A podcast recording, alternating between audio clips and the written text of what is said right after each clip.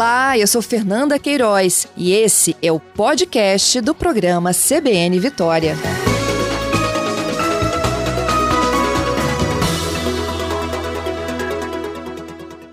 Bom dia, doutor Érico. Bom dia, Fernanda. Bom dia, ouvintes da Rádio CBN. Obrigada pela sua gentileza. Delegado, então não é uma condição exclusiva de outros estados. Aqui também o senhor já tem registros. Sim, nós temos notado aqui no nosso distrito, que abrange principalmente a região do centro de Vila Velha, Praia da Costa, Bairro da Glória e outros aqui nas adjacências, que nas últimas três semanas é, o número de golpes relacionados a essas questões do falso motoboy ou da falsa central telefônica ou do falso funcionário do banco, eles aumentaram significativamente. E que, que, como é que as pessoas caem nisso, doutor? É, na realidade, os criminosos eles usam de alguns meios até relativamente sofisticados para cometer os golpes, né?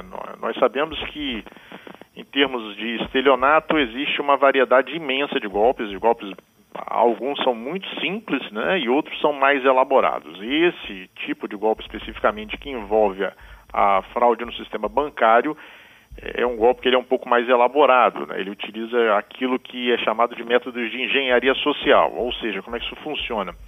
Os golpistas previamente eles possuem de forma ilícita alguns dados daquela pessoa, é, entram em contato com essa pessoa por meio de telefone ou por meio de aplicativos de conversa, também usados em telefone, e por terem alguns dados da, da vítima, eles induzem essa vítima a crer que de fato aquela ligação vem de uma instituição bancária ou de uma instituição que faz a gestão de um cartão de crédito.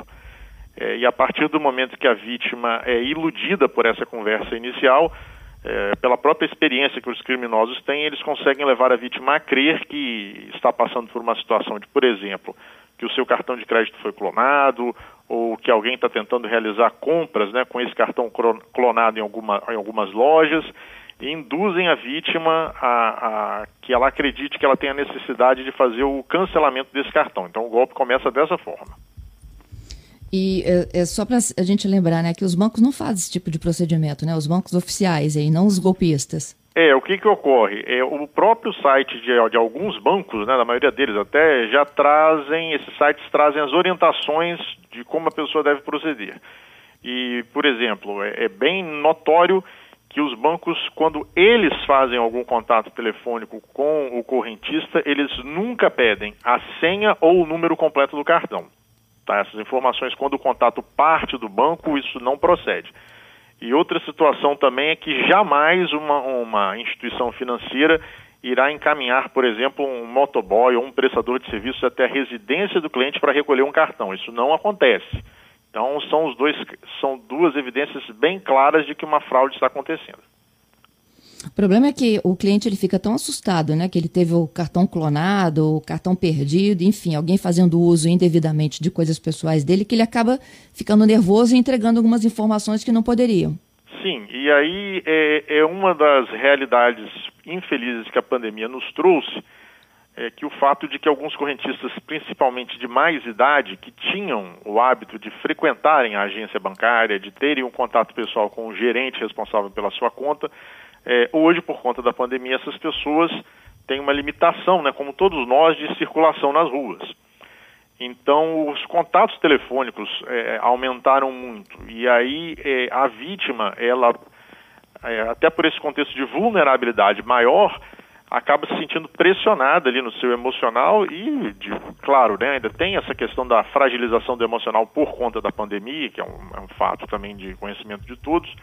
Então a vítima realmente ela, ela é induzida a crer que a ligação telefônica vem de uma instituição bancária, até porque alguns dados dessa vítima são apresentados pelos criminosos, e a partir do momento que a vítima é induzida a erro, os criminosos eles vão aprofundando ali algumas questões até o momento que conseguem realmente é, fazer com que a vítima ceda voluntariamente o número completo do cartão de crédito, que digite a senha é, e que aguarde a chegada de um motoqueiro para fazer a entrega do cartão. Então, tudo isso acaba gerando uma série de golpes que tem acometido essas pessoas. Uhum. E, e esses motoboys vão à casa dessas pessoas também, não é, doutor Érico? Sim, e até uma das justificativas em um dos casos que nós apuramos aqui na delegacia seria a pandemia. Né? A, a, os criminosos eles são tão cruéis a ponto de utilizarem isso como justificativa. E informarem para a pessoa, olha, por conta da pandemia nós vamos encaminhar uma pessoa até a sua casa para que a, o senhor e a senhora não tenham que se dirigir até a agência bancária para recolher o seu cartão. E a, as, instituições, as instituições bancárias são claras, em nenhum momento, em nenhum momento, em nenhuma situação, é, é, o banco manda alguém até a sua casa para fazer a retirada do cartão. É, numa eventual situação em que o, o, cliente precise destruir ou inutilizar o cartão, ele faz isso por conta própria na residência dele, ele não entrega esse cartão para ninguém e a orientação é que também inutilize o chip do cartão, né, com uma tesoura, um estilete, alguma coisa assim. Mas jamais em uma situação lícita, ou seja, dentro da legalidade, alguém vai até a sua residência para buscar um cartão. Se isso acontecer, pode ter certeza que é crime. Essas quadrilhas são aqui do estado mesmo, doutor Érico, ou elas percorrem assim várias unidades da federação? É, as informações que nós temos é que são quadrilhas que são que especializadas nesse tipo de golpe que circulam pelo país inteiro, né? Então, até daí a, a grande importância da divulgação desse tipo de informação é de uma ação preventiva, né? Porque a, as vítimas quando chegam à, à delegacia para narrar os fatos, elas chegam envergonhadas por aquilo que aconteceu, é, assustadas e relatam aqui para os policiais, né? Olha, eu jamais imaginaria que eu cairia num golpe como esse. É, foi uma situação muito convincente. É, eles utilizaram uma gravação que eu acreditei que fosse a gravação do banco. Então, até esse tipo de, de situação é relatado aqui.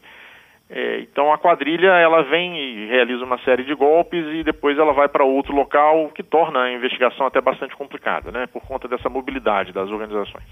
Uhum. Você já tem indícios aí de quem pode estar praticando esses golpes? É, esse tipo de, de informação nós não podemos revelar para não prejudicar o andamento das investigações, né?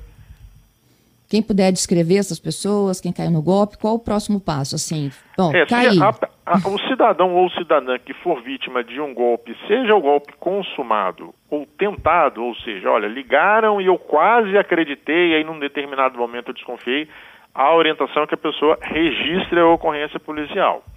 Essa ocorrência ela pode ser registrada tanto pelo site da Polícia Civil, né, pces.gov.br, como também em qualquer delegacia de polícia do Estado. Entendido. Na tua delegacia, quantos já tem deste ano? Olha, é, nós atualmente estamos. Ah, os casos que a gente tem aprofundado mais aqui, nós estamos com cinco casos em que é, estamos com elementos aí mais concretos, né? Mas temos analisado algumas outras situações que, que na realidade, a gente analisa vários golpes, né? Ah, eu estou me referindo especificamente a essas situações envolvendo motoboy ou falso funcionário, né? É, mas para você ter uma ideia de números mais abrangentes, tá? E esses dados não são nossos, são dados da FEBRABAN é, só nos primeiros quatro meses do, do, ano 2021, isso no Brasil inteiro, obviamente, né?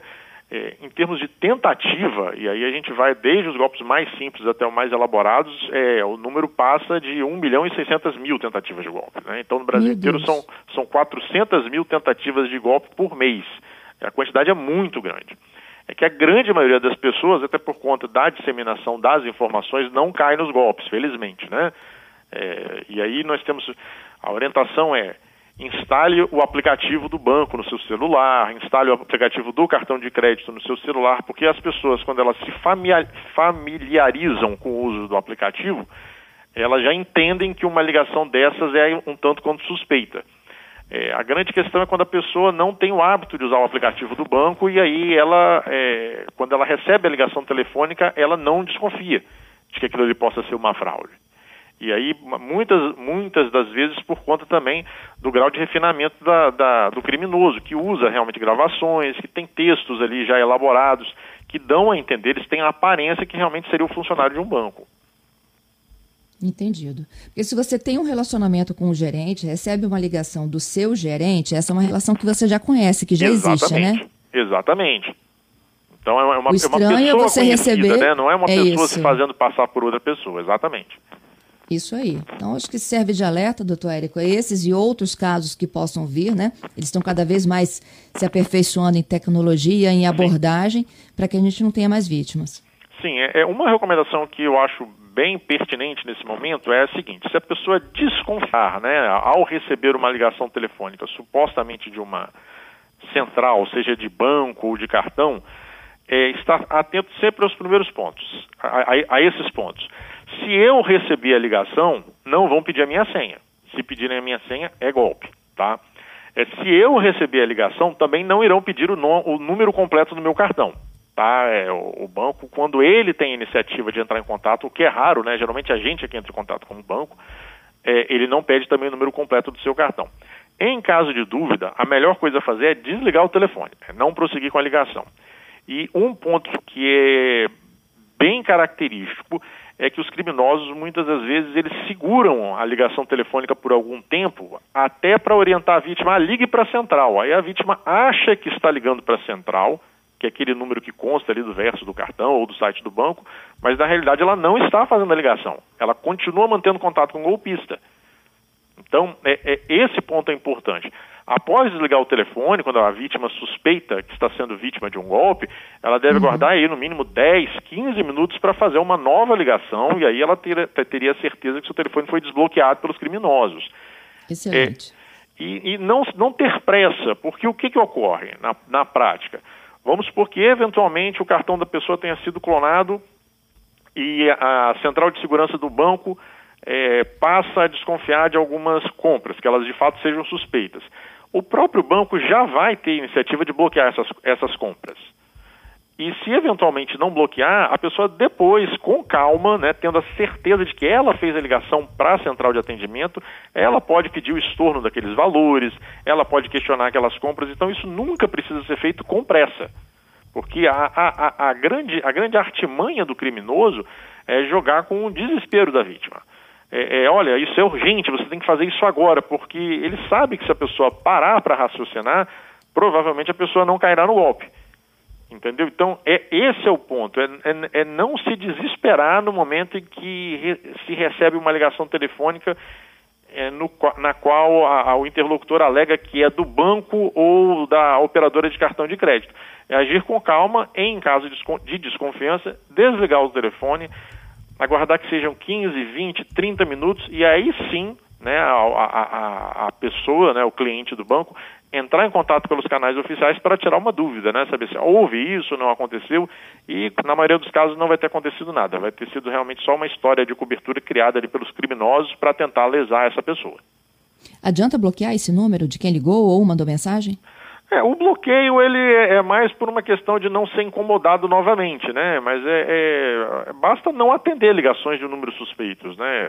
A gente sabe que hoje você também tem uma série de empresas também que fazem esse tipo de, de situação, né? São comuns as reportagens, né? As pessoas são incomodadas aí dias e dias por conta de ligações de números que elas não conhecem. Então, o bloqueio é uma opção também, ou simplesmente não atender o telefone. Tá certo. Doutor Érico, te agradeço, viu, pela gentileza e pela orientação aqui aos nossos ouvintes, hein? Ok, nós é que agradecemos, né? Nós entendemos que nesse momento de pandemia, que os golpes têm aumentado significativamente, né? Como eu coloquei, nós temos outras estatísticas também da, Freba, da Febraban, é, que houve em relação ao ano passado, de, ou seja, de 2020 para 2021, um aumento de mais de 342% né, de, desse tipo de golpe de falsa central telefônica, falso funcionário. Então, realmente aumentou muito durante a pandemia. E aí a melhor maneira, a maneira mais eficaz de combater esse tipo de crime, sem dúvida nenhuma, é pela divulgação da informação de qualidade, né, que nós sabemos que é um trabalho que a CBN faz muito bem. E aí pedimos também aos ouvintes que, por exemplo, quem tem parentes de mais idade ou que tem uma maior dificuldade de acesso aos meios digitais, aos meios eletrônicos, tem menos intimidade com o uso de aplicativo, também busque essas pessoas e oriente, né? A orientação prévia, olha, se você receber uma ligação com essas características, fique atento, pode ser um golpe. Essa disseminação da informação positiva, ela ajuda muito, ajuda muito a polícia no nosso trabalho, né? porque ela reduz significativamente a quantidade de crimes.